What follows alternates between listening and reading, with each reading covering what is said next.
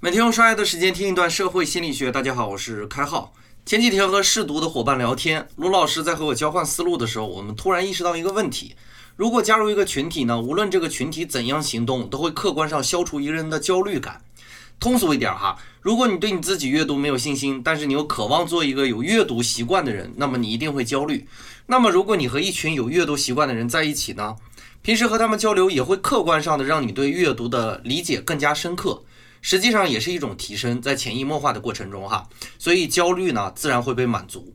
恰巧今天我们的进度到了社会团体的影响部分呢，那么我们这节就来讲讲社会团体对一个人的特殊影响，那就是去个体化。去个体化非常简单哈，就是指当人们在团体中不能被识别时的状态，也就是说个人的特质隐藏在人群中。当你意识到你在不明显的位置时，你会怎样呢？看好曾经听过单口相声里偷论里说小偷的心理。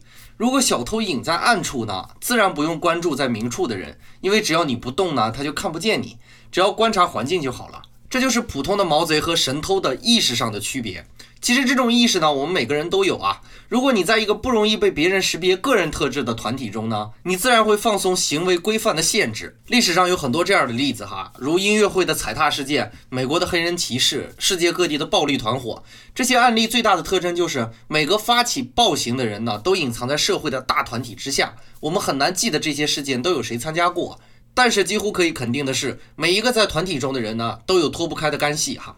回到刚才我们提出的论点，团体中的去个人化效应会让我们放松行为规范的限制，那么客观上呢，会使我们的责任感下降。大家可以看一部老电影《十二怒汉》啊，在社行中我不止一次的提到了这个电影。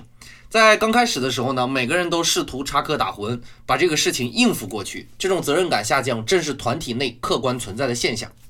从另外一个角度来说呢，我们试图融入一个团体，除了会降低我们的责任感，还会提升我们对团体内规范的顺从力度。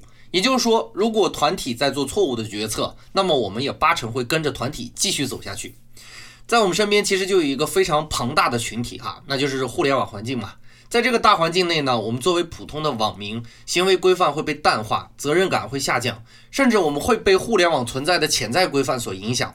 比如，我们需要别人来点赞和关注，但是我们总是说话不负责任。我们肆意的传播符合情绪特征的信息，浑然不知道这些情绪信息会为多少人带来不利的影响。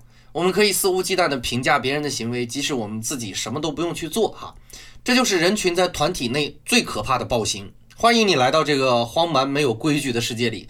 或许呢，你维护着自己独到的见解；或许你是大肆的宣扬你仅有的暴力权限。而这个选择呢，不是团体为你决定的，这是你自己的选择。本节的概念就播讲到这里，感谢您理解今天社星的主要内容。更多内容关注微信公众号“开号御书房”。我们下个工作日再见。